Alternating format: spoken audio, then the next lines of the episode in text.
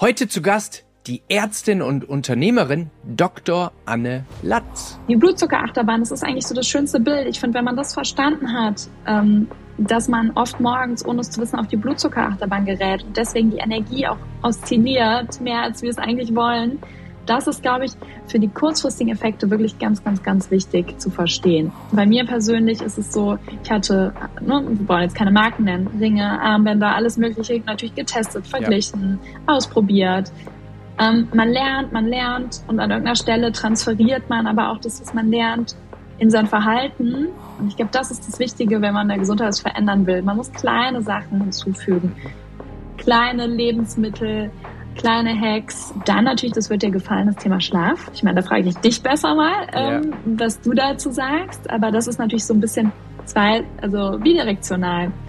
Was wir essen abends, was für eine Mahlzeit haben, beeinflusst, wie gut wir schlafen. Schlafen wir aber rum schlecht, ist es auch wieder so eine Voraussetzung dafür, dass es mehr Hungerhormone gibt ja. und der Heißhunger weitergeht. Absolut. Du holst Hey, Christorell hier und das ist dein Podcast über das Auf und Ab des Lebens. Anne Latz ist eine von den Personen, bei denen man sich fragt, wie sie das eigentlich alles schafft. Sie ist äh, Gründerin des Gesundheitsstartups Hello Insight, das Menschen hilft, nicht nur ihren Blutzucker zu messen, äh, sondern auch Handlungsempfehlungen abzuleiten. Ähm, sie hat BWL und Medizin studiert und auch promoviert. Äh, sie hat Ausbildungen in Harvard und in Stanford absolviert. Sie ist auch Autorin des Buches Wege aus der Klinik. Business Punk hat sie auf die Watchlist gesetzt und die Boston Consulting Group Group und das Handelsblatt haben sie zur Vordenkerin äh, des Jahres äh, äh, gewählt. Und äh, neben all diesen Dingen praktiziert sie äh, auch noch ähm, im äh, Krankenhaus.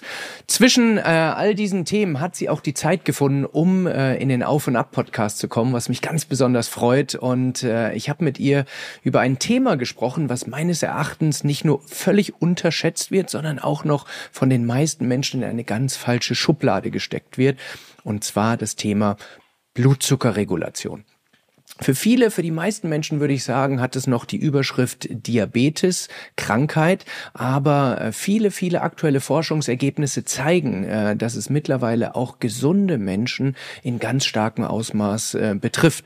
Und Warum das so ist, genau darüber sprechen wir. Welche Auswirkungen es für gesunde Menschen hat, wenn wir über den Tag, über den Monat, über die Jahre einen sehr stark schwankenden, fluktuierenden Blutzuckerspiegel haben, sowohl kurzfristig für die eigenen Stimmungen, für das Energielevel, für die kognitiven Leistungsfähigkeiten, aber eben auch langfristig, welche Risiken für welche Krankheiten damit äh, verbunden sind. Äh, und noch viel wichtiger, wir besprechen hier fünf ganz konkrete, einfach zu implementierende äh, Strategien, Tricks, wie wir einen äh, konstanten Blutzuckerspiegel halten können, aber ohne uns einschränken zu müssen. Es ist ganz wichtig, hier geht es nicht um Abnehmen, nicht um Diät, nicht um Askese, nicht um Biohacking, sondern es geht darum, ein Verständnis zu entwickeln, welche Einflussfaktoren unseren Blutzuckerspiegel beeinflussen und wie wir dann mit einfachen Dingen, da geht es um Reihenfolgen, um Timing, um einfach ein paar einfache Hebel, wie wir äh, unseren Blutzucker in einem gesunden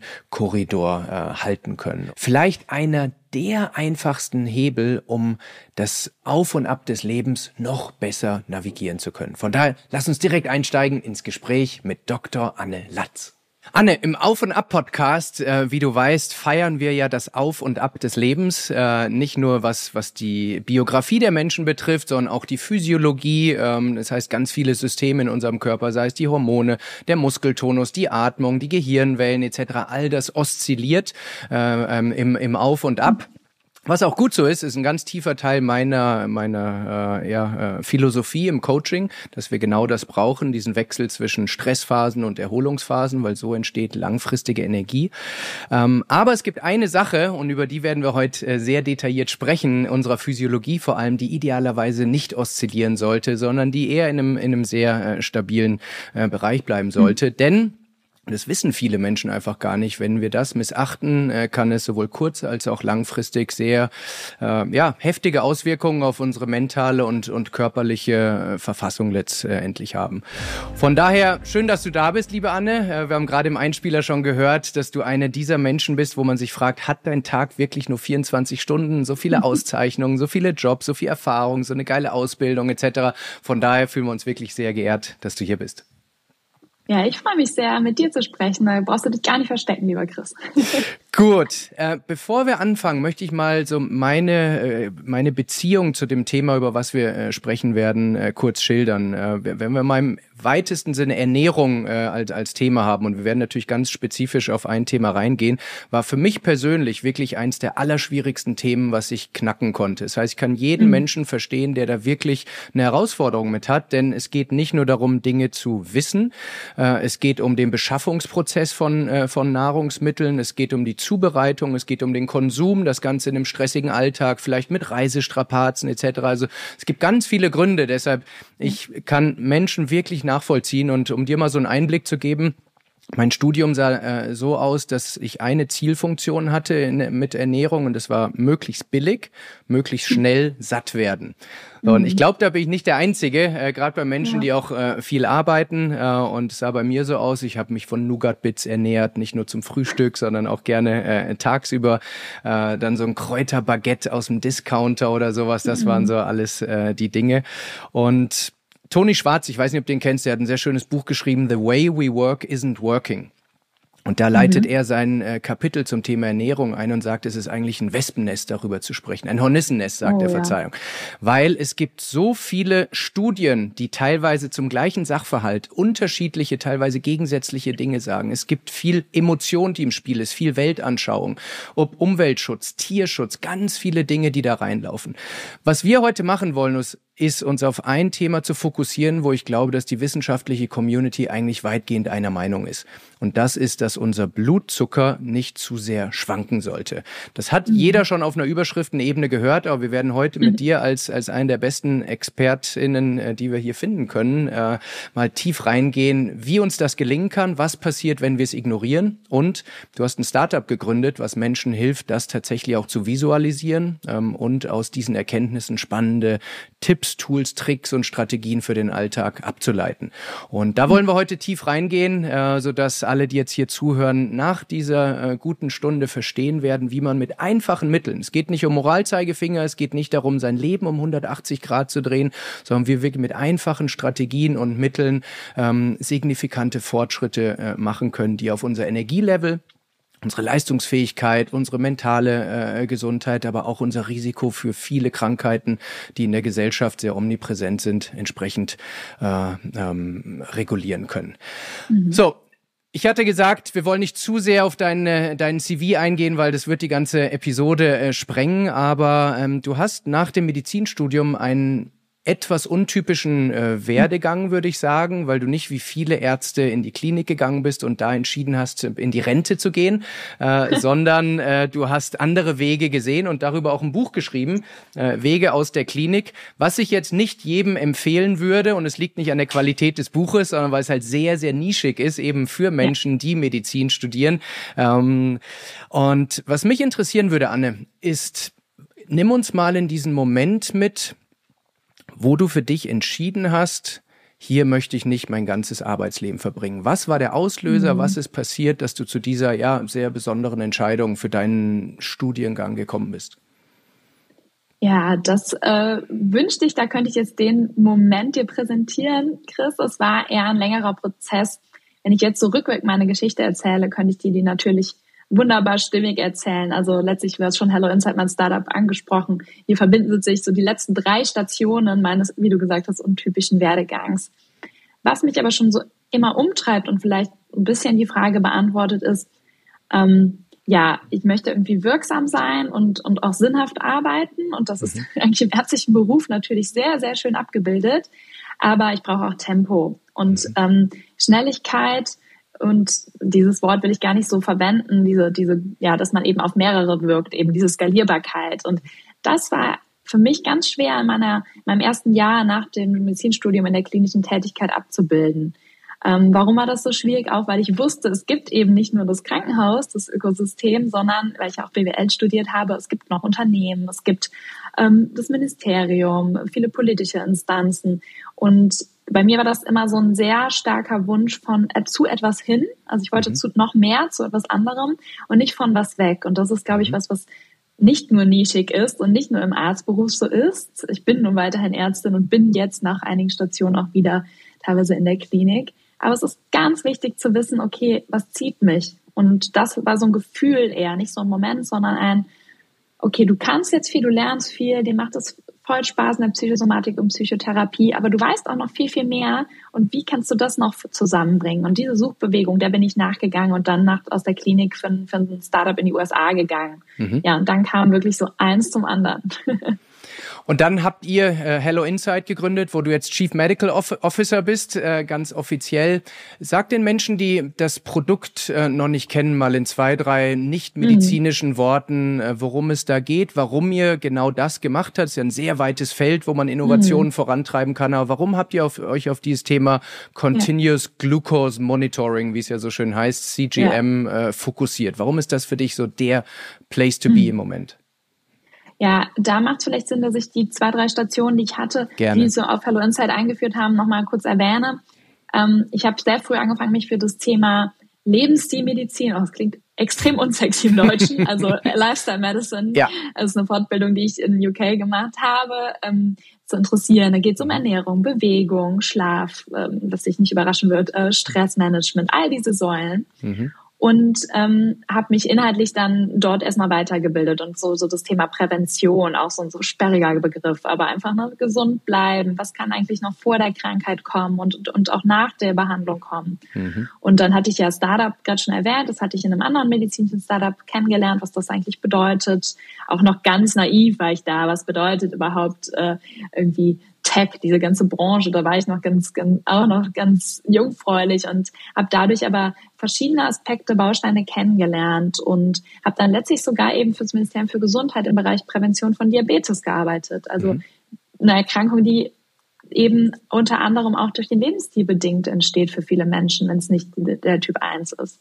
Naja, und in diesen verschiedenen Stationen ähm, habe ich dann auch ein größeres Netzwerk aufgebaut und mal letztlich meine Mitgründer kennengelernt. Ich habe ja drei Mitgründer, die auch ganz verschiedene Hintergründe haben. Und um jetzt auf deine Frage zu antworten, Wieso haben wir uns jetzt CGM? Danke auch, dass du den Continuous Glucose Monitor damit schon mal vorgestellt hast, weil den benutzen wir einfach gerne als Abkürzung. Ähm, warum haben wir uns dafür so interessiert, für das Thema Blutzucker generell? Ähm, Blutzucker ist ein Thema, das wir kennen im Kontext Diabetes. Ich glaube, da spreche ich für die meisten Menschen. Mhm. Es ist ein bekanntes Wort. Äh, irgendwie die Zuckerkrankheit ist so, ein, so ein, sowas, was immer rumschwirrt. Aber so in den letzten Jahren hatten immer mehr, ähm, ja, erstmal Wissenschaftlerinnen, aber eben auch Sportlerinnen entdeckt, oh, das Thema Blutzucker ist ja auch für in Anführungszeichen gesunde Menschen oder eben nicht nur an nicht an Diabetes erkrankte Menschen total spannend. Mhm. Warum ist das so? Du hast schon ein bisschen angeteasert. Der Blutzucker beeinflusst, wie wir uns gerade fühlen, kurzfristig, was unsere Energie zum Beispiel angeht. Da kann ich gerne gleich nochmal drauf eingehen. Aber auch ja. langfristig der Blutzucker ganz wichtig, um eben auch Krankheiten vorzubeugen. Da gehen naja, wir gleich nochmal sehr detailliert auch rein. Sollten wir, genau. Das ist sonst auch fast schon wieder zu komplex zum Anfang. Denn warum haben wir uns genau den CGM geschnappt, diesen mhm. kleinen Sensor? Ähm, du hast schon beschrieben, es ist der Continuous Glucose Monitor, kontinuierliches Glukosemessgerät. Das ist ein kleiner Sensor, groß wie ein 5 Cent Stück. Ähm, den tut man sich auf den Arm und dort bleibt er jetzt für zwei Wochen. Und mhm. zwar rund um die Uhr. Ähm, das Lass mich da kurz einhaken, Anne, äh, ja. weil ich habe das ja auch probiert. Das ist jetzt schon ja. über ein Dreivierteljahr her und ich muss sagen, mhm. geht wahrscheinlich den meisten so. Da ist so eine kleine Nadel vorne dran. Und bevor man die reinsticht, fragt man sich, ja. tut es jetzt gleich weh? Ähm, weil ich bin jetzt nicht so der Spritzenfan, um ehrlich zu und? sein. Aber man merkt gar nichts. Also wirklich 0,0. Jeder, der das mal testen möchte, und wir wollen ja nicht zu viel Werbung machen, aber es wirklich eine feine Sache, komme ich gleich noch dazu, was ich da lernen durfte. Ähm, mhm. Aber Schmerzen sind da überhaupt nicht im Spiel. Von daher, das soll für niemanden eine Hürde sein. Sehr gut, ja. Und ich darf noch hinzufügen, gerade die Männer sind da sehr ängstlich immer, was die Spritzen oder die Nadeln angeht. Ähm, wie du schon sagst, man fühlt sich, äh, man kann sich den selber anbringen. Mhm. Und die Nadel hilft wirklich auch nur, den Sensor anzubringen. Die bleibt auch nicht im Arm. Das ist auch nochmal ganz wichtig. Die führt mhm. quasi so ein Mini-Filament, so ein kleines Haar ein. Und das ist dann eben ähm, im Oberarm, wo dann für zwei Wochen dieser Sensor ist. Mhm. Ja, und was macht der? Der ist wie so ein kleines Fenster in unserem Körper. Der misst mhm. eben unser, unsere Blutglucose, unseren Blutzucker ähm, oder präziser gesagt Gewebsglucose, die so ein bisschen rumschwirrt rund um unsere Blutgefäße und zwar rund um die Uhr. Und mhm. das ist genau das, was jetzt nochmal uns bei Hello Insight so ähm, begeistert. Es geht einfach nicht darum, einmal eine Blutabnahme zu machen und die zu vergleichen. Das, mhm. das können wir schon lange und das ist auch berechtigt und das ist auch wichtig. Aber es geht eben darum, das, was wir messen, mit unserem Verhalten direkt in Verbindung zu bringen. Mhm. Wir können direkt visualisieren, wie das, was wir tun, Ernährung natürlich maßgeblich, mhm. aber eben auch Bewegung, unser Schlaf, unser Stress, sehen wir sofort in unserem Körper. Und das ist was, was wir eigentlich in keinem anderen Biosensor, in keiner anderen Testgüte im Moment so können in Echtzeit. Und das ist eben auch dem geschuldet, dass ähm, es schon in den 90er Jahren die ersten Messmethoden in der Art gab für Diabetikerinnen und die Forschung da einfach schon sehr viel rausgefunden hat. Und wir jetzt gerade den Transfer machen auf gesunde Körper, ähm, überhaupt rauszufinden, was ist so. Du hast gesagt, es soll nicht zu stark schwanken, aber wir sind immer noch am immer dazu lernen, was ist eigentlich der gesunde Wert, die gesunde mhm. Bandbreite, in der wir uns bewegen. Und ja. bei Hello Insight schauen wir uns das dann eben an. Ja, mega spannend. Und als ich es testen durfte, habe ich natürlich auch ein bisschen rumerzählt und so ein bisschen auch mal die, die Stimmung bei den Menschen einzufangen. Und was mhm. mir durchgehend äh, präsentiert wurde, und vielleicht deckt sich das auch mit euren Erfahrungen, ist, dass die Menschen ja. sagen, das sei total übertrieben, wenn man nicht krank ist, äh, so eine mhm. Analytik in den Körper zu bringen. Und da möchte ich später auch noch drüber sprechen, über ja. das Thema Self-Quantification, ja. äh, welche Werte es haben kann, dass man eben präventiv bestimmte Dinge schon im Frühstadium erkennt und eben nicht erst, wenn bestimmte Krankheiten ausgelöst sind, weil dann sind die Freiheitsgrade und die Behandlungsmethoden natürlich deutlich eingeschränkter, als wenn man das schon früh im Prozess erkennt. Ich würde gerne auch in die, in die physiologischen und biologischen Grundlagen da tiefer eintauchen. Und äh, mhm. wenn es für dich okay ist, äh, lass uns am Anfang mal ein paar Begrifflichkeiten rund um den Themenkomplex ja. definieren, weil es wird ganz viel ja. mit Zucker, Kohlenhydrate, Glucose, Fructose, mhm. also da fliegen ganz viele Begriffe rum, die mhm. Menschen teilweise auch synonym verwenden. Also gib uns doch mal für die wichtigsten Begrifflichkeiten, die wir für diese Diskussion brauchen, so eine so ein Onboarding bitte. Ja, sehr gerne. Ähm, ich glaube, das Wichtigste ist einmal die, also eine Frage, die wir so am häufigsten bekommen. Blutzucker, Blutglucose. Ist schon mal, hatte ich eben gerade auch schon mal erwähnt, ist eigentlich eins, eins und dasselbe. Mhm. Ähm, Glucose ist einfach so ein bisschen der professionellere Begriff. Also das schon mal so vorweg. Mhm. Ähm, ja, die Glucose ist einfach unser präferierter, unser Hauptenergielieferant in unserem Körper. Und warum heißt es Blutglucose? Warum sagen wir das eigentlich? Weil eben die Glucose über die Nahrung aufgenommen wird. Du hast Kohlenhydrate angesprochen, da ist zum Beispiel viel Glucose drin, wird runtergebrochen, in unsere Zellen aufgenommen und schwirrt im Blut, wo es eben messbar wird, zum Beispiel in einer Blutabnahme, durch den Körper. Mhm. Das ist auch ähm, dann das, was wir letztlich in einem Schritt weiter, wenn es dann diffundiert, in, rund, eben das Gewebe rund um die ähm, Blutgefäße, was wir dann eben auch mit diesem kleinen Sensor messen. Deswegen ist eine häufige Frage, die wir bekommen, mein Blutglukosenwerte und das, was wir im CGM, also im Sensor messen, unterscheidet sich. Das ist völlig normal. Das ist ein bisschen mhm. zeitversetzt. Das ist völlig normal. Also das ist schon mal vorweg ganz wichtig. Mhm. Glucose ist auch nicht Böses. Das ist mir auch ganz wichtig. Das ja. ist nichts, ähm, wo wir jetzt sagen müssen, oh Gott, oh Gott, ähm, das ist irgendwie, wir müssen die Linie im Blutzucker auf Null halten. Bitte nicht. Ne? Mhm. Das ist, es geht eher darum, ein ähm, ja, verständnisvollen Umgang damit zu lernen, auch was du gerade angedeutet hast. Warum messen wir überhaupt Sachen? Naja, seeing is believing. Mhm. Ich sehe was, was in meinem Körper funktioniert.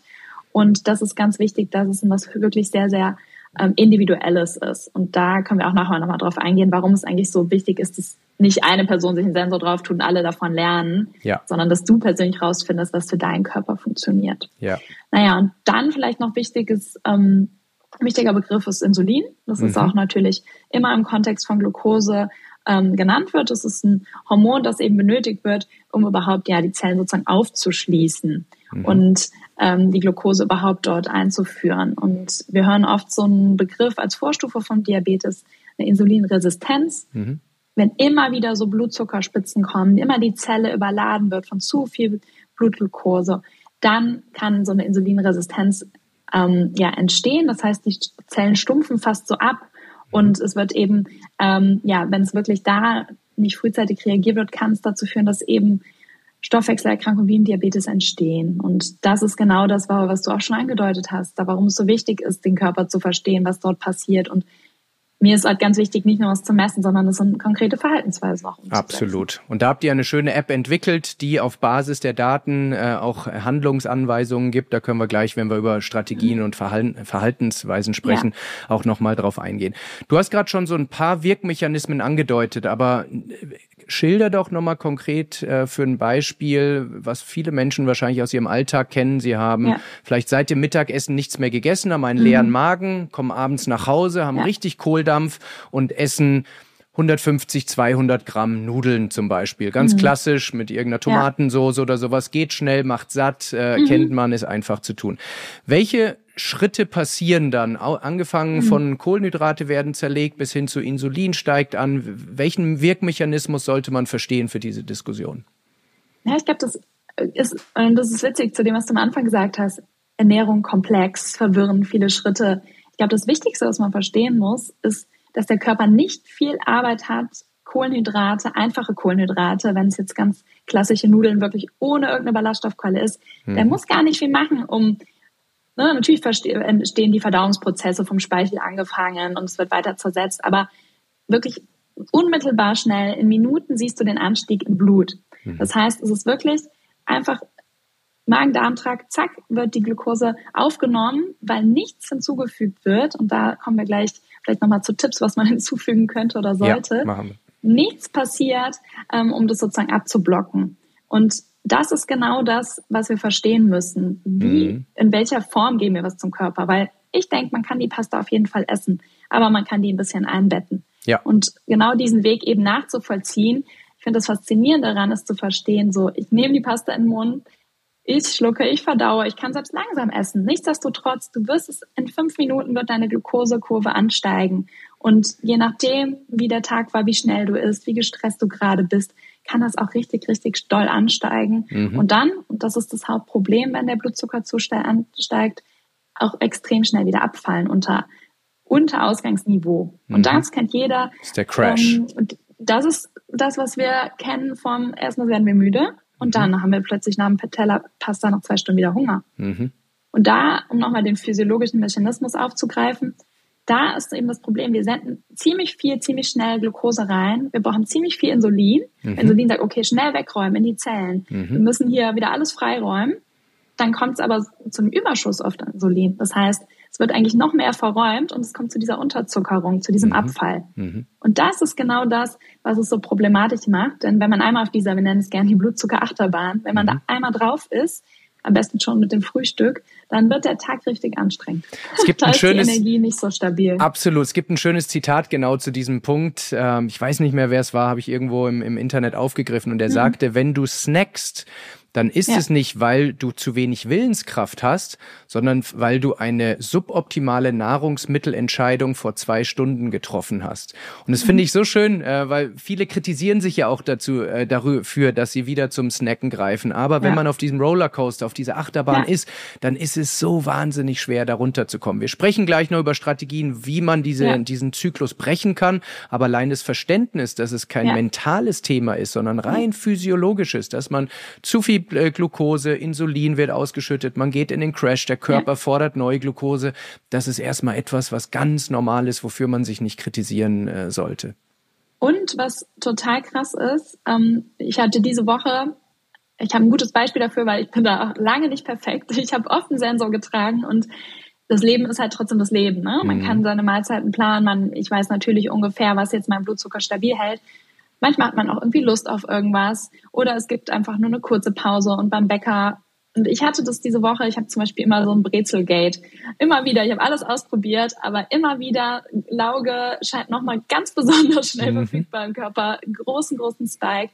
Und ich hatte das wirklich, ich hatte untertags belegte Laugenbrezel gegessen, sogar noch was dazu an Ballaststoffen etc. Ich war müde, wie lange nicht mehr, drei Stunden später. Mhm. Und ich trage da keinen Sensor, weil ich weiß es jetzt mittlerweile. Ja. Und das war für mich trotzdem nochmal so dieses so, lerne es, verstehe es und ne, ich mache auch in, in, in, fünf Tagen der Woche passiert es halt nicht. Und wenn es dann mal passiert, dann ist es trotzdem nochmal so ein Aha-Erlebnis zu wissen, wie gut es ist, wenn man eigentlich verstanden hat, was der Körper braucht. Ja.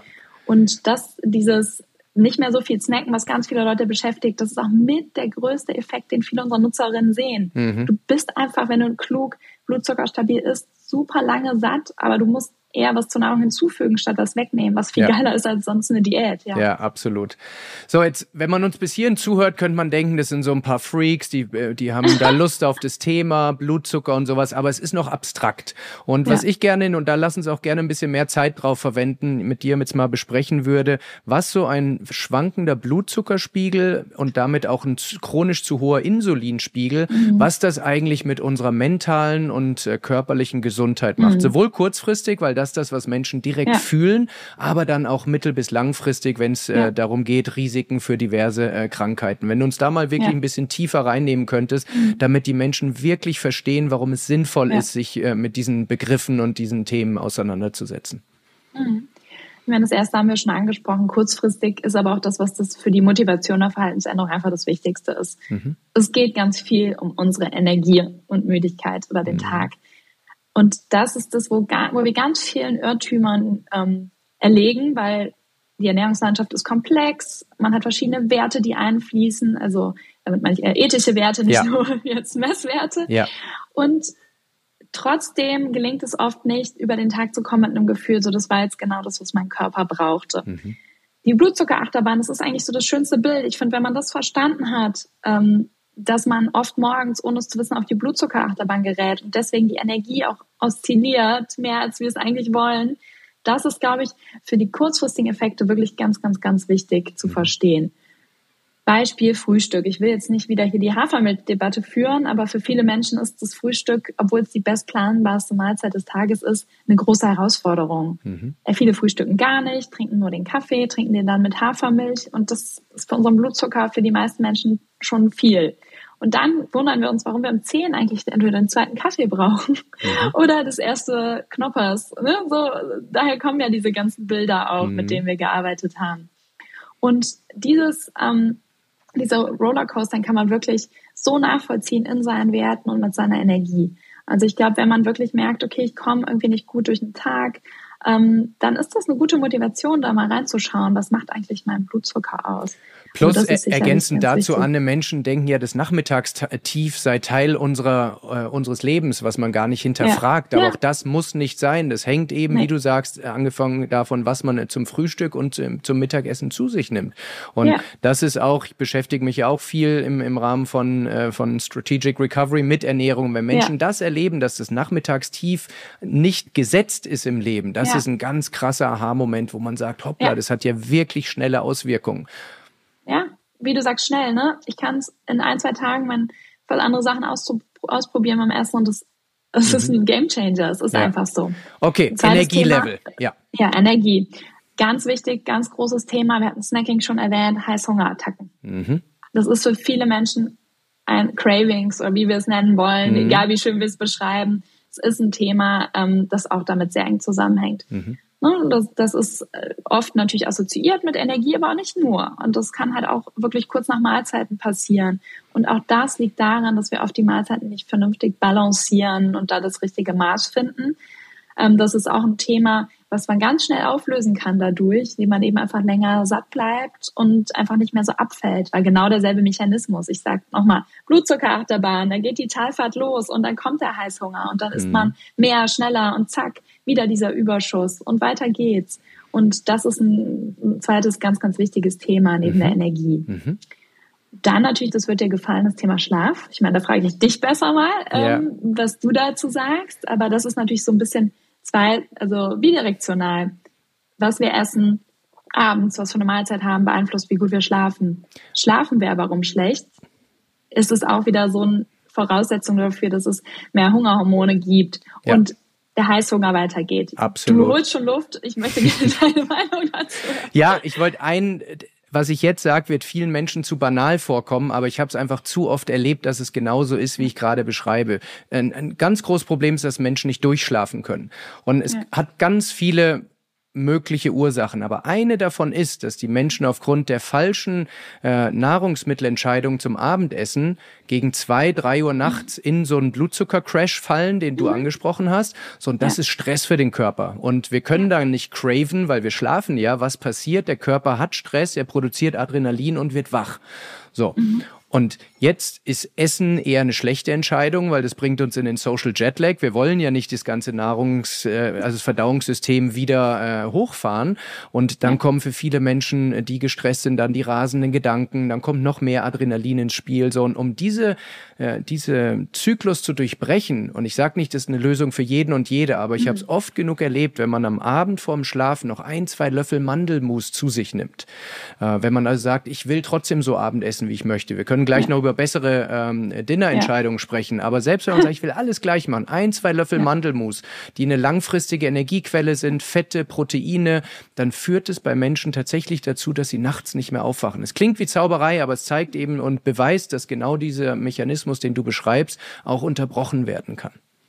Ja, du sagst es und das sind ja ähm, einfach diese kleinen Hacks, diese kleinen Tipps, diese kleinen Verhaltensweisen, die halt so umsetzbar sind. Ja. Das ist halt das Schöne und die man auch wieder so individualisieren kann und ähm, wo man nicht immer auf was verzichten muss, wie du genau. sagst, ne, was hinzufügen, was vielleicht die Reihenfolge ändern etc. pp. Ja.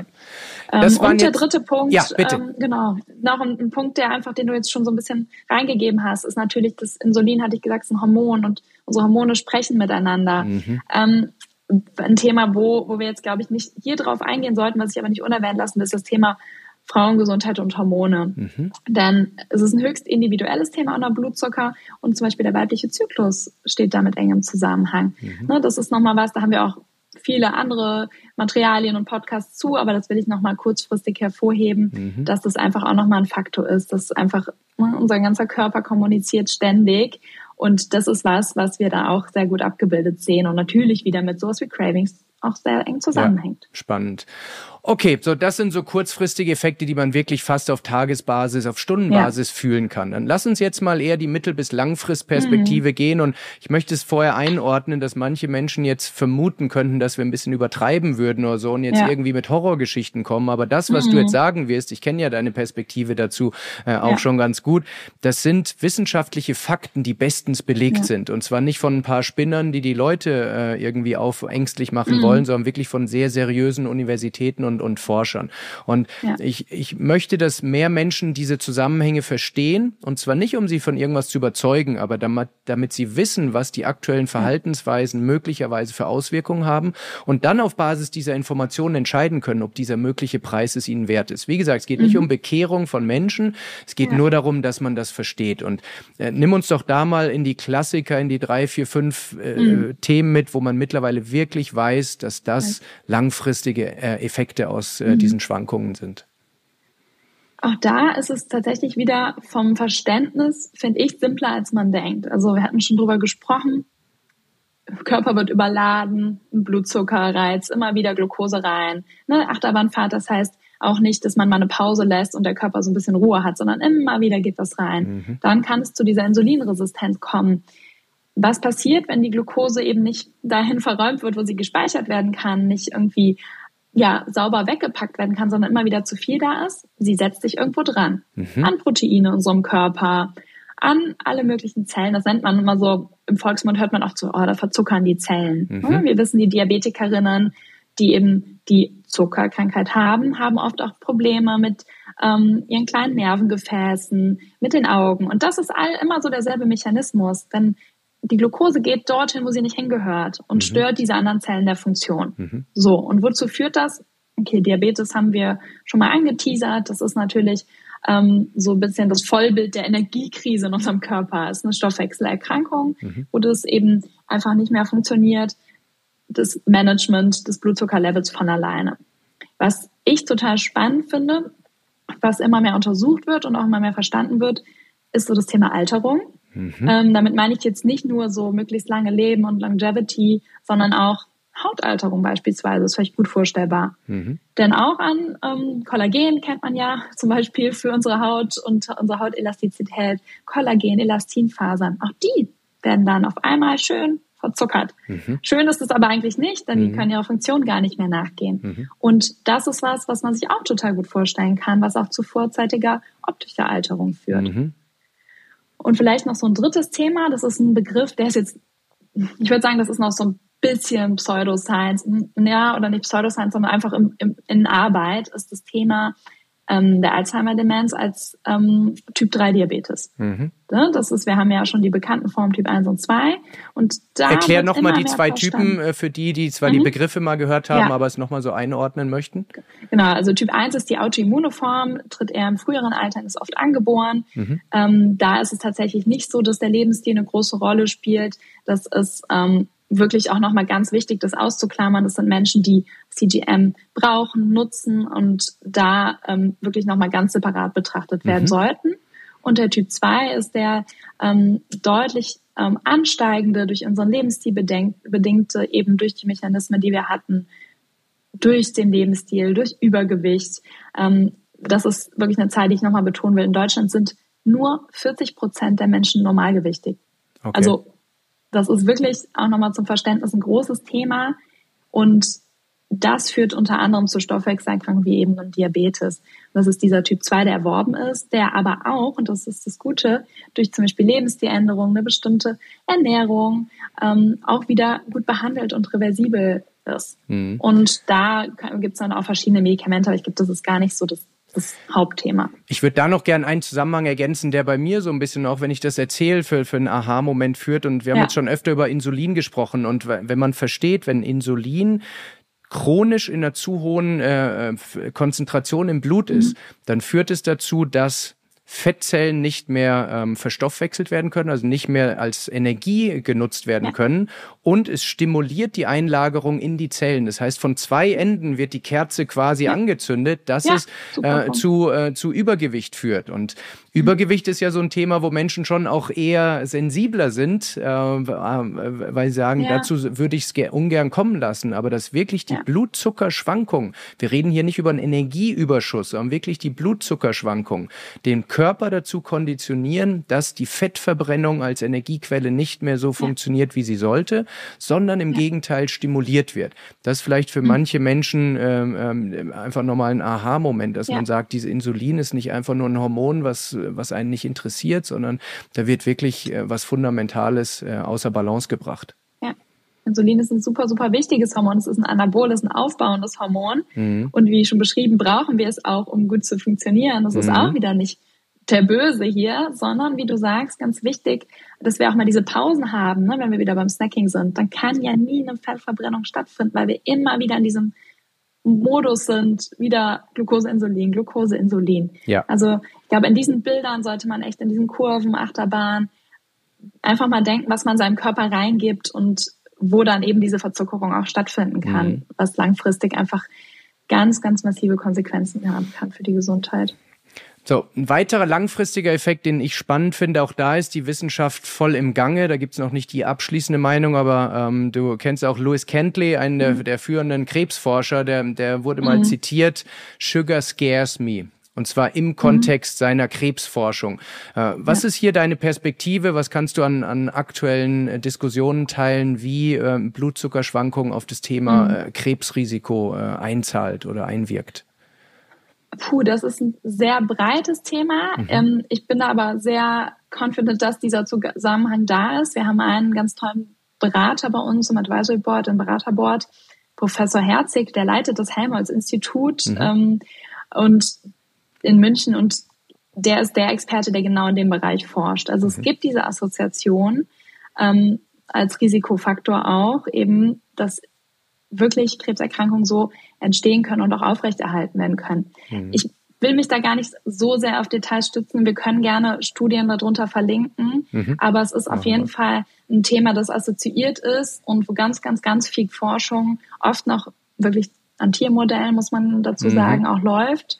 Aber so muss es eben auch geschehen, die Grundlagenforschung. Und ähm, ich glaube, das ist ganz wichtig zu verstehen, dass viele dieser ganz, ganz großen Krankheiten, die uns bedrohen, da ähm, ja sehr viel wieder mit unserem Lebensstil und auch dem Energiemanagement unserem Körper zusammenhängen, mhm. aber dadurch, und das ist ja immer das Gute, wir wollen ja auch irgendwie zeigen, was man tun kann, beeinflussbar sind. Und das ist aus meiner Erfahrung wichtig, weil viele Menschen wenn es Diabetes ist, wenn es Krebs etc. ist, führen das ausschließlich auf Pech zurück und auf Angeborenheit. Ja. Und das ist immer im Spiel. Wir wollen die Dinge, Dinge nicht banalisieren, aber der Einfluss, den wir haben, der ist definitiv da. Äh, und äh, ja. diesen Einfluss nutzen zu können, wenn man äh, die Dinge versteht, finde ich persönlich sehr, sehr spannend. Beim Thema Krebsrisiko hatte ich noch einen, einen Mechanismus verstanden, ähm, den, den ich ganz spannend fand. Und zwar, das Bild war, war hier wie folgt, wenn du hast vorhin von dem Glukoseüberschuss äh, gesprochen. Wenn die Zellen also so voll sind, dass sie nicht weitere Glucose aufnehmen können, mhm.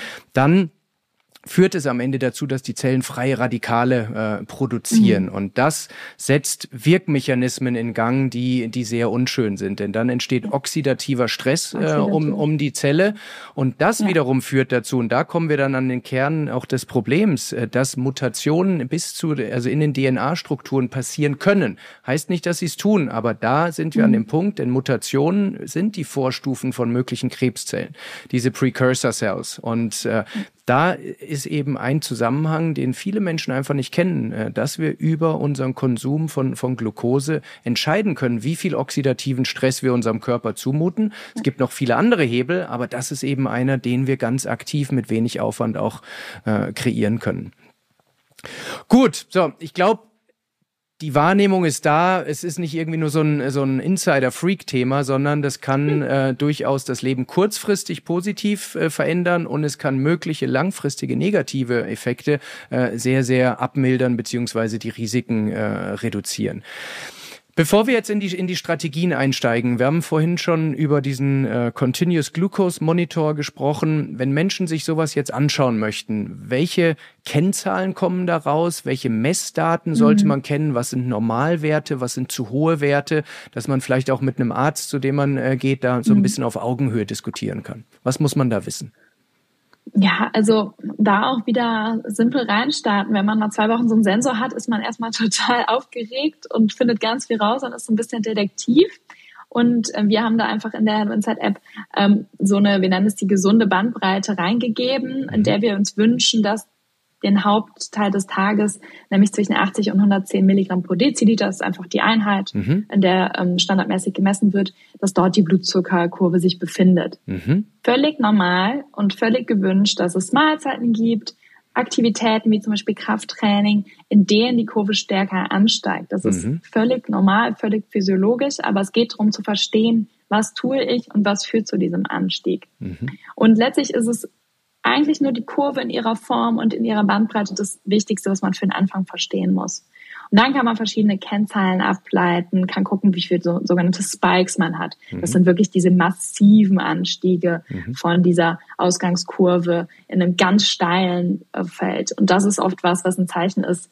Ähm, das kann zum Beispiel passieren, wenn ich eine Rhabarberschorle einen halben Liter trinke und vorher nichts gegessen habe dann kann ich dir garantieren, dann gibt's einen ordentlichen äh, Spike. Mhm. Die Cola natürlich auch ein schönes Beispiel, aber eben auch sowas wie Stress kann da sofort sichtbar werden. Und das ist, glaube ich, das Erste, was man verstehen muss. Es geht einmal um die Form mhm. und auch wie schnell geht, die, ähm, geht diese Kurve zurück zum Ausgangswert. Mhm.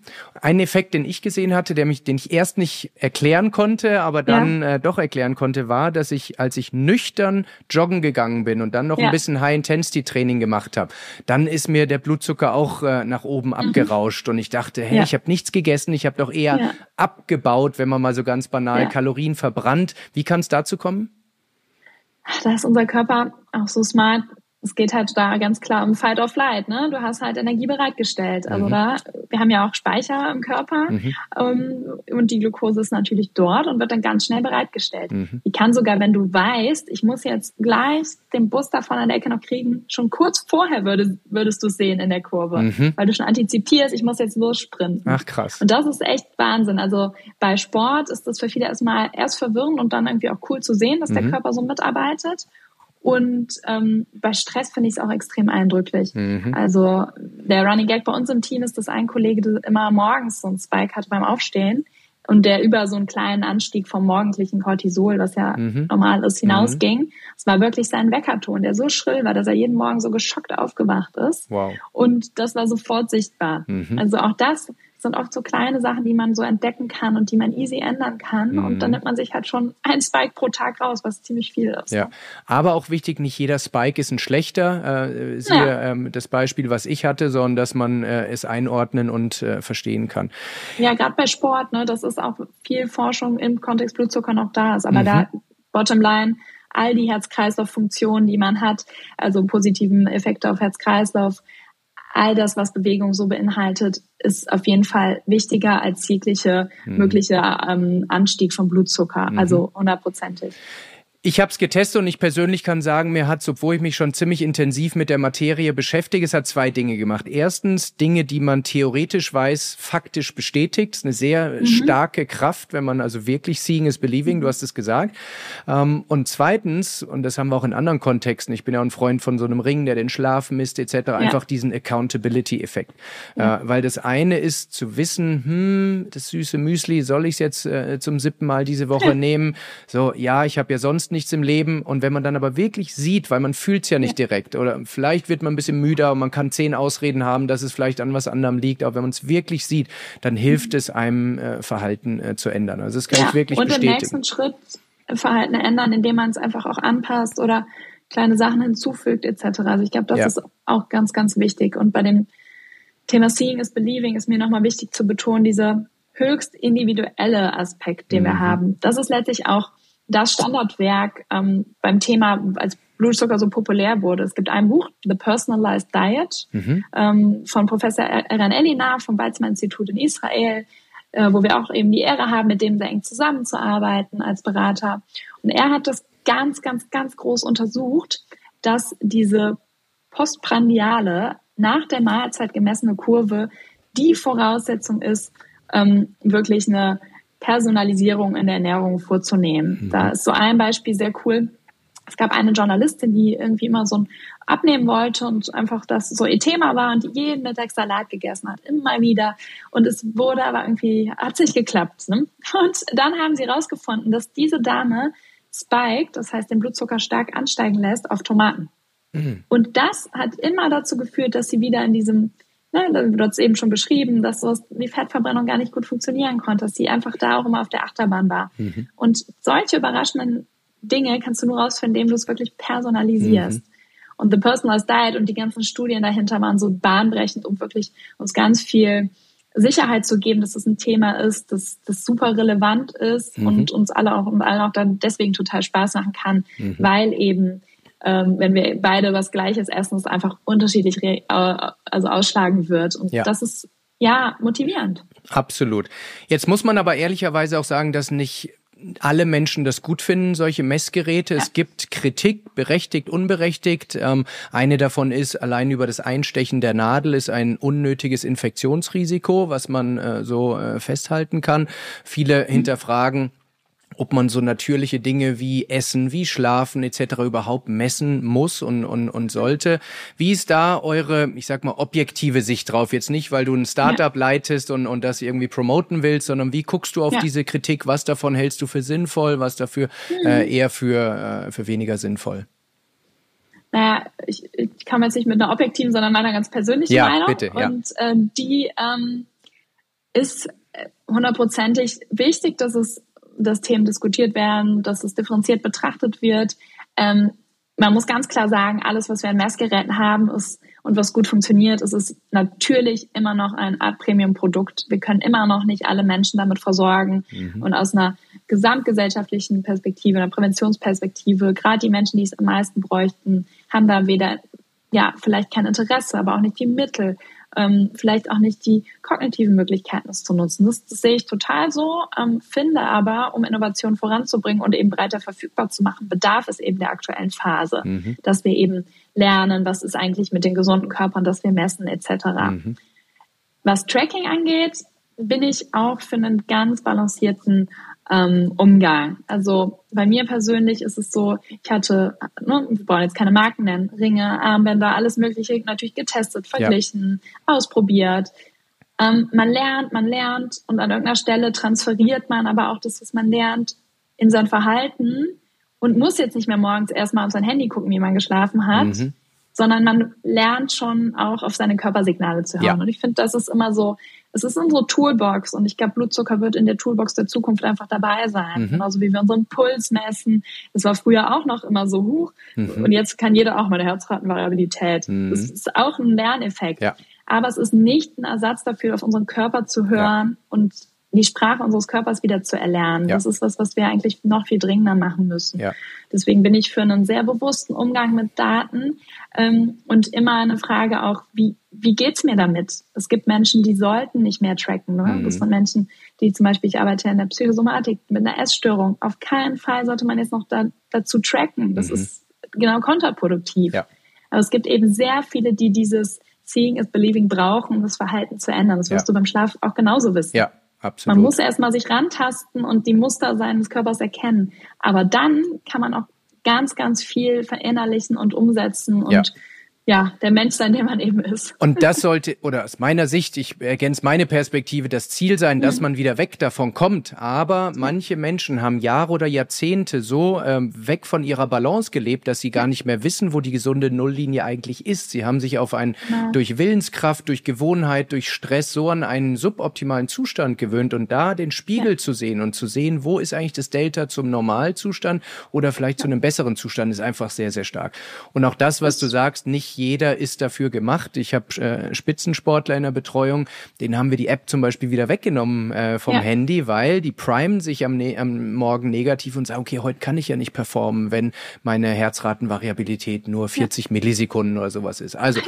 man muss selber wissen, ob man damit umgehen kann, aber wenn man das äh, für sich gut findet, dann kann es echt einen Mehrwert liefern. Okay, wir haben es jetzt schon ganz lange immer wieder geteasert. Die HörerInnen wollen jetzt natürlich auch verstehen, wie kann man äh, da so ein bisschen sein Verhalten Verhalten ändern. Wo, womit ich direkt vorab, äh, welchen Mythos ich abräumen möchte, ist, dass um diese Dinge zu beeinflussen, man auf Diät gehen muss, man alles verändern muss, man verzichten muss etc. Das, das ist nicht der Fall. Es geht mir jetzt darum und äh, da weiß ich, dass du fantastische Empfehlungen hast, wie wir durch schlaue Ergänzung, durch Reihenfolgeumstellung, durch Timingveränderungen etc. Mhm. einfach den Effekt auf den Blutzucker, damit Insulin, damit die Langfristeffekte ja. äh, entweder lindern oder vielleicht sogar ganz reduzieren können. Ja. Und ich würde es ein bisschen anders machen heute, Anne, wenn es für dich okay ist. Ich möchte dir ein paar Strategien Strategien vorstellen ähm, und A, ja. deine Meinung dazu äh, abfragen und wenn du uns noch äh, einfach auch mit erklären könntest als Expertin, warum diese Dinge äh, wie funktionieren. Mhm. Und ich möchte cool, mit ja. einem Thema anfangen, was in meiner Journey der äh, Ernährungsverbesserung wahrscheinlich das Wichtigste war. Und zwar die Erkenntnis, dass ich eher langsame Kohlenhydrate und nicht schnelle essen sollte. So, was mhm. ist, ist jetzt kein Fachbegriff, wir definieren das gleich, was dahinter steht, aber ich hatte mal eine, eine Regel kennengelernt, äh, da geht es um die sogenannte Carb-to-Fiber-Ratio, also im Deutschen mhm. Kohlenhydrate zu äh, Ballaststoff-Ratio. Und die Regel ist sehr einfach zu merken, wenn diese Carb-to-Fiber-Ratio unter 5 ist, dann ist es Daumen hoch, äh, weil dann ist es ein langsames Kohlenhydrat. Äh, das wirst du uns gleich erklären, äh, warum. Ähm, und die schnellen sind die, die über 10 sind. Ähm, so, und da eher Finger von lassen oder auf die Cheat-Phasen verlegen. Und das ist dann operativ anwendbar, wenn man sich zum Beispiel fragt, Kichererbsen oder Reis als Beilage. Kichererbsen, ähm, ich habe die Werte äh, im Kopf in diesem Fall, es ist 61 Gramm Kohlenhydrate, 17 Gramm Ballaststoffe. Da sind wir bei 3, irgendwas, also unter diesen 5, mhm. Daumen hoch, deshalb mhm. Kichererbsen gute Kohlenhydrate. Ähm, während Basmati-Reis zum Beispiel bei 75, 76 Gramm Kohlenhydrate ist, aber nur 2 Gramm Ballaststoffe. Das heißt, da haben wir eine Carb-to-Fiber-Ratio von 35, also weit über diesen 10. So, und das ist eine Regel, die ich mir angewöhnt habe in meine Nahrung Nahrungsmittelentscheidungen einzubauen und habe dadurch gemerkt, dass all die Effekte, die du genannt hast, Energielevel, Stimmungsschwankungen und, und, und, sich dadurch wirklich merklich verbessert haben. Was sind langsame und schnelle Kohlenhydrate und warum wirkt das, was ich gerade geschildert habe? Ja, also das ist ja schon so perfekt erklärt. Ich bin ja, äh, das übernehme ich jetzt sofort weiter, deine schönen Zahlen hier. Naja, das ist auch wieder so ganz ähm, simpel gedacht. Ne? Wir hatten eben unsere Pasta, ne? sagen wir mal mhm. einfache Kohlenhydrate, Pasta die gehen rein, Mund, Magen, Darmtrakt, zack, und sind im Blut. Weil einfach, die sind schon so runtergebrochen. Die müssen nicht mehr weiter vom Körper irgendwie bearbeitet werden. Da gibt's nicht viel Arbeit zu machen. Da gibt's nichts, was die Verdauung nochmal runter ähm, verlangsamt. Mhm. Das ist einfach ja, wirklich sehr simpel runtergebrochen, die Kohlenhydrate, und wir sind sofort bei der Glucose. Mhm. Wohingegen, wenn wir eben, wie du so schön beschrieben hast, ballaststoffreich essen, wir sagen auch gerne Fiber first oder mhm. äh, Fiber up your meal, ähm, im Englischen klingt es einfach alles schöner, ja. deswegen muss ich da ja. um mich werfen. Dann haben wir, ähm, na, stellen wir uns wieder unseren Magen-Darm-Trakt vor, die, die Funktion, dass es nicht sofort reinschließt ins Blut, das, was wir essen, sondern dass es nochmal bearbeitet werden muss. Es ist viel langsamer. Der Körper hat viel mehr Zeit zu reagieren. Mhm. Die Glucose wird viel sorgfältiger verräumt. Insulin kann ansteigen und kann gucken, brauche ich mehr, brauche ich weniger. Das ist ein viel, ja, für den Körper viel moderater. Und genau das sehen wir dann eben in den Kurven, weil auch da nur ein sanfter Anstieg stattfindet. Mhm. Und ähm, da geht es nicht nur drum, sozusagen Reis und Kichererbsen auszutauschen, was super ist. Und wenn ich eine Sache empfehlen würde, wenn man sich ähm, versucht, irgendwie so Food Labels, also diese Etiketten durchzulesen, dann ist genau das die zwei Zahlen, die man sich angucken sollte. Mhm. Das ist genau ganz wichtig, wie du es erklärt hast, die Ratio. Ähm, aber wir können es genauso nutzen, wenn wir unsere Pasta essen wollen und genauso wie sie ist. Dann essen wir die Ballaststoffe vorher. Mhm. Und das ist so das perfekte Beispiel. Jeder Italiener macht es eigentlich, der Beilagensalat. Mhm. Man muss ein bisschen sich kontrollieren, das Brot nicht vor der Pasta zu essen. Mhm. Aber wenn wir jetzt unseren Salat vorher essen, dann ist es so, dass wir es, ne, wie wenn man in so ein Waschbecken was reinkippt, dann liegt da unten der Salat drin, da kann die Pasta jetzt gerade gar nicht durchfallen. Mhm. Da dauert das einfach ein bisschen länger. Mhm. Und das ist eigentlich so das Bild, warum Ballaststoffe super sind. Als Toppings, ähm, in natürlich Nahrungsmittel, wie du beschrieben hast, als Vorspeise super. Und das ist genau der Punkt. Wir haben keine Diät, die wir durchführen, sondern wir fügen was hinzu. Und das ist das, was so cool ist, weil du wirst es sofort sehen, die Experimente haben wir alle gemacht, das haben wir in der App auch immer so schön mit Kurven übereinander gelegt. Salat vor Pasta versus Pasta, mhm. viel milderer Anstieg, viel besser fühlst du dich, weil du bleibst viel länger satt. Mhm. Und das ist so der, der Punkt, warum Ballaststoffe einfach super, super, super sind und in so vielen Dingen auch drin. Ne? Mhm.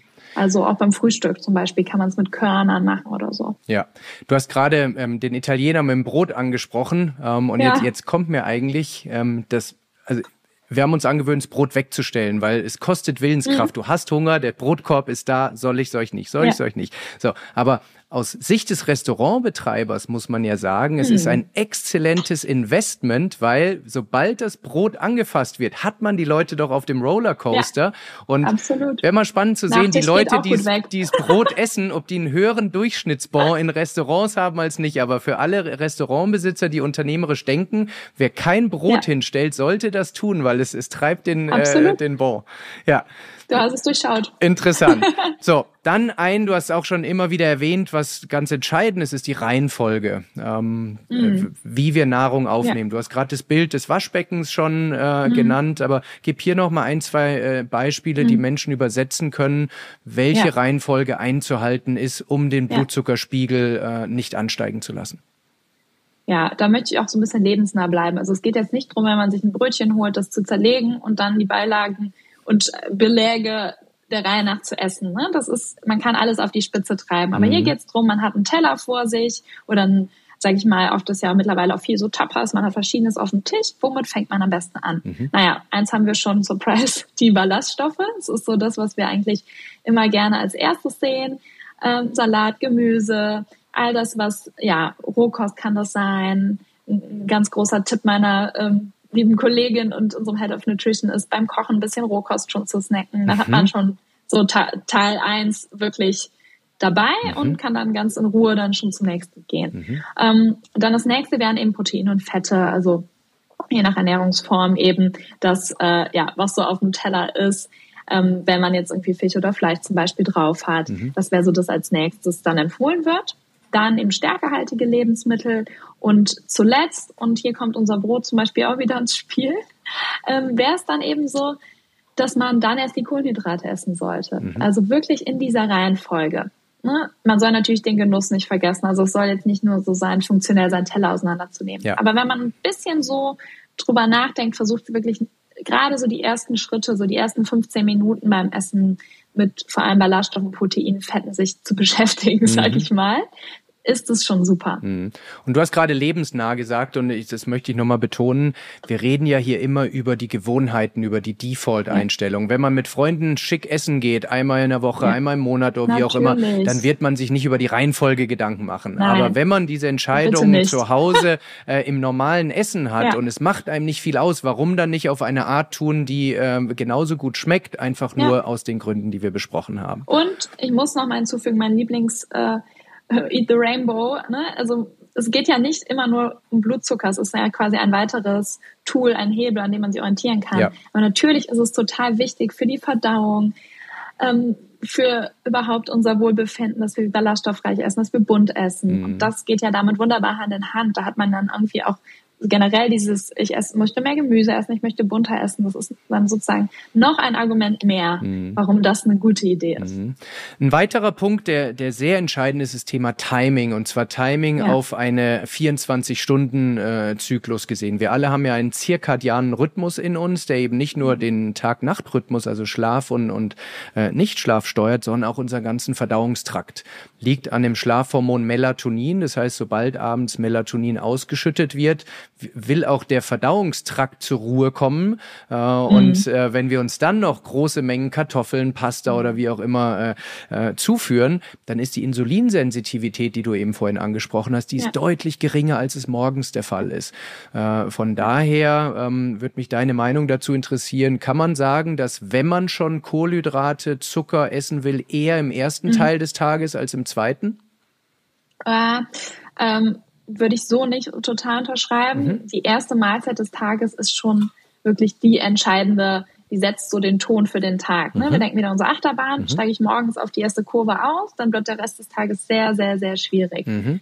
Ähm, es ist aber so, dass wir sozusagen die erste Mahlzeit des Tages am besten vertragen. Wie du gesagt hast, Insulinsensitivität ist hoch. Das heißt, wir sind da sehr sehr gut da drin im mhm. Umgang mit Nahrungsmitteln. Ich würde jetzt trotzdem nicht sagen, ja, dann irgendwie rein mit den Kohlenhydraten und dann ab nachmittags dann eben gar nicht mehr, sondern da geht es eher darum zu balancieren. Also generell, ähm, das ist noch ein weiterer Tipp, ist ja immer keine nackten Kohlenhydrate. Mhm. Also Proteine und Fette dazu. Und dann ist das beim Frühstück auch wunderbar, weil dann hält das auch lange satt. Mhm. Da kann man richtig früh frühstücken und trotzdem hat man dann irgendwie, kommt man gut bis zum Mittagessen, ohne eben die weiteren Tiefs zu haben. Mhm.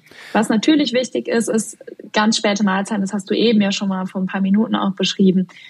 Das stört den Nachtschlaf und führt dann zu ganz vielen konsekutiven anderen Problemen. Ja. Und das ist tatsächlich was, also eine Sache, was ich dem Menschen mitgebe, wenn, wenn sie nur eine Sache umsetzen wollen, dann sage ich, hört bitte auf, nachts zu essen. Weil hm.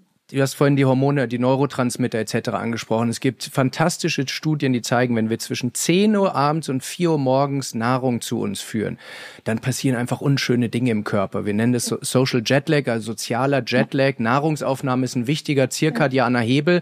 Der Körper denkt, der Tag geht los. Also es ist ein Aktivitätssignal. Und das mitten in der Nacht äh, äh, zu aktivieren, ist etwas, was unsere innere Körperuhr extrem verwirrt. Wenn dann noch Lichtkonsum dazu kommt, vielleicht sogar Stress etc., dann ist es etwas, was äh, zu vermeiden ist. Und du hast gerade gesagt, der Körper denkt, unser Körper weiß halt ganz viel. Wir hatten eben dein Beispiel mit Sport, ne? Fight or Flight, ich mache mich bereit. Hm. Genauso Rest and Digest ist ja so dieses, der Parasympathikus. Ja. Zum Beispiel sieht man auch, ne, Timing bedeutet ja auch, wie viel Zeit habe ich fürs Essen. Hm. Esse ich schnell gehetzt im Stehen, ohne mal voll zu atmen, dann sehe ich einen viel stärkeren Anstieg, weil das ist so, ne, ich stelle mir das vor wie so der Load, der so reingeht. Mhm. Zack, ich schaufel alles rein, der Körper macht genau wieder das, schnell weg damit und hoch mit dem Blutzucker. Mhm. Und das ist auch was, was total schön ist zu sehen, wenn wir ihnen uns ein bisschen Zeit geben, wenn man langsam isst. Also das habe ich auch so oft beobachtet, lange Abendessen, wo ich jetzt nicht jeden Glukosehack irgendwie durchgeführt habe und trotzdem ganz sanfte Kurve hatte, weil ich in Ruhe gemüslich mhm. gegessen habe. Mhm. Und ähm, da ist Timing auch nochmal ein wichtiger Aspekt, sich auch Zeit dafür zu nehmen, ja. am besten gemeinsam zu essen ja. und das auch wirklich ne, dem Körper auch die, die Chance zu geben, das zu machen, was er gut kann, nämlich mhm. uns Signale zu senden. Mhm. Stimmt. So, dann gibt's einen ein Sprichwort, was ganz lange Tradition hat. Ähm, und zwar heißt es, nach dem Essen sollst du ruhen oder ah. 1000 Schritte tun. Das klingt so, ja. als wären das gleichwertige Strategien, aber da sind wir mittlerweile natürlich schlauer. Welche von den Varianten ist zu präferieren und warum? Ja, natürlich lieben wir die Alltagsbewegung nach dem Essen. Also da ist mir nochmal ganz wichtig zu betonen, dass es jetzt nicht sein muss, ich habe gegessen und muss jetzt meine Jogging-Schuhe mir schnüren. Mhm. Es geht darum, mich nicht direkt, ich esse und setze mich direkt wieder hin. Mhm. Es geht darum, einfach in Aktion zu bleiben. Warum? Weil auch unsere Muskeln dann die Glucose aufnehmen. Ja. Und da gibt's ganz, ganz, ganz viele praktische Tipps, idealerweise, wenn man im Büro ist oder vielleicht dann gerade zur Mensa, zum Restaurant gegangen ist, macht man nochmal einen extra Schlenker um den Block und geht einfach nochmal zehn Minuten. Mhm. Also es gibt Studien, die sagen, drei Minuten sind gut. Ich sag mal, zehn Minuten sind besser. Mhm. Also dass man einfach nochmal so ein bisschen auch da die Zeit nutzt. Das ist ja auch generell gut für die Psyche. Ne? Ja. Das ist ja nicht immer nur, ich laufe jetzt für meine Glukose herum, sondern versuch's mir irgendwie gut zu strukturieren im Alltag. Und da, ich kann aber auch die Küche aufräumen. Ja, bitte. Ja. Ich wollte nicht unterbrechen. Nee. Küche. Nee, es gibt noch so zwei, drei Sachen. Küche, genau. Wenn man zu Hause ist, Homeoffice, weil die Frage so oft kommt, mhm. muss, kann man natürlich rausgehen. Man kann aber auch einfach sagen, ich mache spare mir Hausarbeit für nach dem Mittagessen auf und mhm. mache dann ein bisschen. Mhm. Oder ich mache mir ein Lied an und tanze ein bisschen rum. Mhm. Oder ich muss direkt ins Meeting, dann setze ich mich halt hin und mache ein bisschen mit meinen Beinmuskeln, mache ein bisschen Bewegung und versuche da einfach ein bisschen Aktivität noch im Körper zu haben. Mhm. Also alles zählt, weil es einfach dem Körper hilft, auch die Glucose dann abzubauen und nicht eben immer weiter ansteigen zu lassen, wenn man schon wieder am Schreibtisch sitzt. Und das auch entscheiden, weil viele Menschen würden jetzt sagen, äh, das bringt doch nichts. Also gerade Menschen, die viel Sport machen, die haben ja so die Erwartung, mhm. es muss intensiv sein, es muss lange sein, es muss anstrengend ja. sein. Aber hier geht's wirklich darum, dass man die Glucose daran hindert, ins Blut zu gehen, sondern man macht untechnisch gesprochen die Muskeln auf, ähm, damit die Glucose ja. eben da abgeräumt werden kann. Und genau. allein das, ich habe genau diesen Effekt auch in meinen Tests gesehen, führt dazu, dass die ja. Kurve flacher ablaufen wird. Deswegen am besten sich ein Eis holen und damit rumlaufen. Ja, sehr gut. Letzte Frage zu dem Punkt, äh, Anne, und zwar, man liest ja auch oft, dass Essig so ein Alleskönner mhm. sei. Die Empfehlung ist irgendwie ein größeres Glas Wasser, das nicht äh, zu, ja. äh, zu eklig schmeckt, äh, da einen Esslöffel auflösen und das so 10, ja. 20 Minuten vorm Essen mhm. zu sich nehmen. Ist da was dran und was bewirkt das mit äh, im Körper? Ja. ja, das ist so ein bisschen umstritten noch. Wir haben das einfach rausgefunden, dass das für manche Menschen funktioniert, für manche nicht. Mhm. Ich würde sagen, ähm, also es hilft vielen einfach ähm, wirklich besser die Glucose auch aufzunehmen. Das ist auch nicht schädlich, es sei denn, man trinkt jetzt irgendwie vor jeder Mahlzeit da ordentlich viel Essig. Das ist natürlich auch so ein bisschen mit Vorsicht zu genießen für, für die Zähne oder, oder den Magen. Ähm, es kann aber schon funktionieren, dass man wirklich 15, 20 Minuten vorher sich so ein Glas macht oder gibt ja auch Rezepte für irgendwie andere Getränke, wo eben so ein Essig drin ist. Mhm. Da muss man aber schauen, dass es auch ein Apfelessig ist. Mhm. Ähm, da ist es eher wichtig, was für einer. Keine also Essigessenz. Balsamico-Essig. genau, Essigessenz habe ich nicht selber probiert. Würde ich jetzt auch dir überlassen, den Selbstversuch. Aber ähm, das ist noch auch was, was man machen kann, wo ich auch ganz ehrlich sagen muss, ist nicht mein Lieblingshack, weil es ist so, Experiment macht Spaß. Mhm. Wie oft habe ich Apfelessig dabei? Mhm. In Dressings das reinzumachen, super. Ähm, es ist auch gut für die Verdauung. Also das ist ja ein sehr antibakteriell wirkende Substanz, die schon viele Jahrzehnte in der Natur verwendet wird. Mhm. Ähm, ich würde aber fast immer so ein bisschen sagen, ist, ist auch so ein bisschen so ein Hype manchmal. Also mhm. da würde ich jetzt nicht sagen, das muss man jetzt sich jeden, vor jeder Mahlzeit auf den Tisch stellen. Okay, gut. Das mal zusammengefasst, wenn du nur auf dich persönlich guckst, jetzt gar nicht für ja. andere Menschen, sondern für dich persönlich, was ist so die Verhaltensweise, die Erkenntnis und vielleicht hat es ja gar nicht nur zwingend mit äh, Blutzucker ja. zu tun, sondern insgesamt mit deinem Wissen, wie der menschliche Körper funktioniert. Ja. So aus den letzten 24 Monaten, was du gelernt hast, was ist die mhm. eine Sache, die dein Energielevel, dein Wohlbefinden am meisten positiv beeinflusst hat?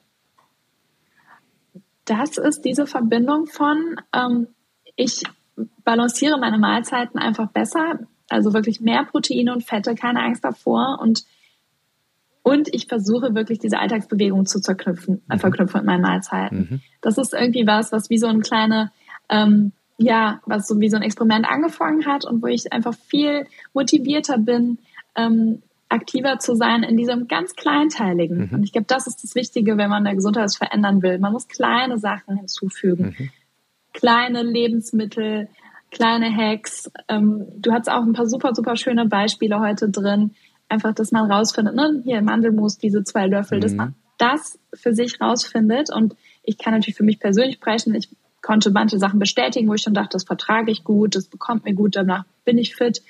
Ähm, und das kann ich jetzt natürlich irgendwie darauf zurückgreifen. Aber gerade so diese Verbindung von Lebensstilsäulen. Ich esse gut, dann bewege ich mich, dann schlafe ich auch noch gut, dann startet der nächste Tag schon wieder super. Und so kann man sich so hoch, genau, hochschrauben ja. und irgendwie auch bestärken und dann der nächsten Säule widmen. Ja. Ne? Zum Beispiel das Thema Stressmanagement. Ja. Das ist natürlich dann auch wieder auch ein großes, großes, wo du ja auch viel drüber sprichst. Ja. Und das ist das Schöne, egal wo man anfängt, es sind so super Habits, die einfach wahnsinnig positive Auswirkungen haben, ja. weil mit mehr Energie hat man mehr, mehr Drive, Dinge in anderen Stellen zu ja. verändern. Von daher, da profitiert man ja. sehr stark. Anne, letzte Frage. Ähm, stell dir mal vor, du hättest äh, die letzten 30 Sekunden vor der Tagesschau, äh, so als kleinen äh, Trailer. So völlig unvorbereitet und du darfst den oh Menschen, oh du darfst der Nation etwas ähm, zu diesem Thema, über das wir heute gesprochen haben, mitgeben, wo du sagst, das sollten sie äh, im, im Kopf haben? Was, mhm. was würdest du ihnen mitgeben? Tja, liebe Menschen, seid irgendwie gut zu eurem Körper, hört auf ihn. Er sagt euch eigentlich alles, was ihr wissen müsst. Mhm. Und wenn ihr gar keine Ahnung habt, was er euch gerade sagt, dann esst mal einen ganz, ganz bunten Teller, ganz vielen Informationen für euren Körper und geht danach mit irgendeiner lieben Person spazieren. Mhm. Sehr schön. Das äh, ist, ein, ist ein guter Tipp. Vielen Dank, liebe Anne. Wir könnten noch ganz viel weitersprechen. Meine Frageliste ist ungefähr zu einem Drittel beantwortet, aber äh, ja. vielleicht treffen wir uns ja nochmal äh, dann äh, in echt, äh, wenn unsere Terminkalender mhm. es zulassen. Würde mich sehr, sehr freuen. Alle, die das hier hören, würde ich empfehlen, dass sie Anne auf Instagram auf jeden Fall, würde ich vorschlagen, aber auch auf LinkedIn äh, folgen, denn da teilst du ganz viele Experimente, nicht nur von dir, sondern auch von Menschen, die äh, den Hello Inside Tracker tragen, ganz viele wissenschaftliche Hintergründe. Von daher ist ein, ein Channel, äh, wo man sehr, sehr viel lernt. Vielen Dank, dass du deine Erkenntnisse, deine Erfahrungen mit der Welt teilst. Ja. Äh, damit verbesserst du das Leben vieler Menschen. Und vielen Dank, dass du heute auch bei uns im Auf und Ab Podcast warst. Bis bald. Ja, danke, Chris. Dann würde ich sagen, auf und ab. Yes. Puh, eine ganze Menge Fakten haben wir hier besprochen, aber ich hoffe, wir konnten dir ein Verständnis äh, dafür geben und auch die Lust äh, wecken, sich ein bisschen mit dem eigenen äh, Blutzuckerspiegel zu äh, beschäftigen. Das heißt nicht, dass man ihn unbedingt messen muss, ähm, aber mit dem Verständnis, wie wichtig der äh, eigene Blutzucker für ähm, kurz-, mittel- und langfristige kognitive und äh, körperliche Gesundheit ist, ist, glaube ich, etwas, was einem im Leben, in der Navigation des Auf und Ab des Lebens äh, sehr, sehr helfen kann. Und äh, es geht, wie gesagt, nicht darum, jetzt zum Biohacker zu werden oder ähm, sein ganzes Leben umzuschmeißen, sondern einfach mit ein paar kleinen Anpassungen. Und wir haben hier wunderschöne äh, kleine Taktiken und Strategien besprochen, kann man schon einen sehr, sehr großen äh, Impact und äh, Auswirkungen im eigenen äh, Leben hinbekommen. Ein kleiner super Hack noch, äh, weil äh, ich muss zugeben, wenn äh, meine Frau kann sehr, sehr gute Kuchen backen äh, und wenn sie samstags äh, einen Kuchen backt zum Beispiel, dann kann es tatsächlich auch sein, gerade wenn äh, wir keinen Besuch bekommen, äh, dass ich teilweise vier, fünf, sechs äh, Stücke Kuchen esse. Und das gönne ich mir dann auch. Ähm, das äh, äh, passiert nicht jeden Tag, aber wenn, dann äh, möchte ich mich da auch nicht beherrschen. Was ich davor aber immer mache, ist, äh, ich trinke äh, zehn Minuten vorher ein Glas Apfel Apfelessig, einen Esslöffel äh, in 0,3 Liter Wasser aufgelöst. Ich esse ein Ei vorher und ich mache währenddessen dann 50 äh, Kniebeugen. Es mag für manche jetzt ein bisschen schräg klingen, aber wie gesagt, ähm, es hilft, äh, die, den Spike, äh, den Anstieg des äh, Blutzuckers, den ich von diesen sechs äh, Stück Kuchen und entsprechend dann auch das Insulin, was nachzieht, äh, ähm, hilft es extrem abzuflachen. Ich habe es, wie gesagt, auch selber äh, immer wieder gemessen äh, und äh, das ist etwas, wo ich sage, okay, ich kann den Genuss voll mitnehmen und mit ein, zwei äh, kleinen Ergänzungen kann ich die physiologischen Auswirkungen auf meinen Körper auf ein ein Minimum äh, reduzieren. Und äh, in diesem Sinne wünsche ich dir eine wunderschöne Woche. Wenn dir diese Episode auch gut gefallen hat, würde ich mich freuen, wenn du uns eine bis zu 5 Sterne Bewertung auf Spotify und Apple gibst und ähm, auf und ab äh, abonnierst, damit du keine weitere Episode äh, verpasst. Wenn du Anregungen, Wünsche, Kommentare, Feedback oder Ideen hast, welche Gäste ich äh, in Zukunft einladen kann, dann geh doch bitte auf YouTube. Da sind alle Episoden auch als Video äh, verfügbar. Ähm, Und da in der Kommentarfunktion äh, ist der ideale Ort, äh, um diese Dinge zu platzieren. Ich lese jeden Kommentar äh, persönlich und ähm, das hilft uns, dieses Format noch äh, weiter zu verbessern. In diesem Sinne, ich wünsche dir eine wunderschöne Woche und würde mich richtig freuen, wenn wir uns nächsten Donnerstag zur nächsten Episode von Auf und Ab be äh, begrüßen und hören können. Bis dahin wünsche ich dir ganz viel Freude bei deinem Auf und Ab des Lebens.